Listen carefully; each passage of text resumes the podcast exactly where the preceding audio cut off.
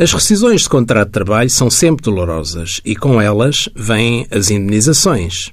Em termos fiscais, uma indenização por despedimento ou rescisão de contrato de trabalho apenas é tributada como rendimento da categoria A na parte em que exceder uma vez a média dos últimos 12 salários, multiplicado pelo número de anos ao serviço da empresa empregadora.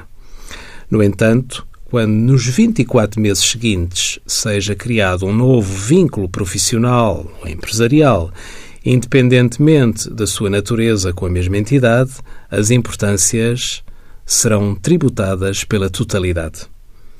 Considera-se também criado um novo vínculo empresarial quando sejam estabelecidas com a entidade com a qual cessaram as relações laborais, por sociedade em que, pelo menos, 50% do seu capital seja detido isolado ou em conjunto com alguns dos elementos da respectiva família ou pelo beneficiário. Exceção a esta regra, se as referidas relações laborais, comerciais ou de prestação de serviços representarem menos de 50% das vendas ou das prestações de serviços efetuadas no ano em causa. Envie as suas dúvidas para www.tsf.occ.pt.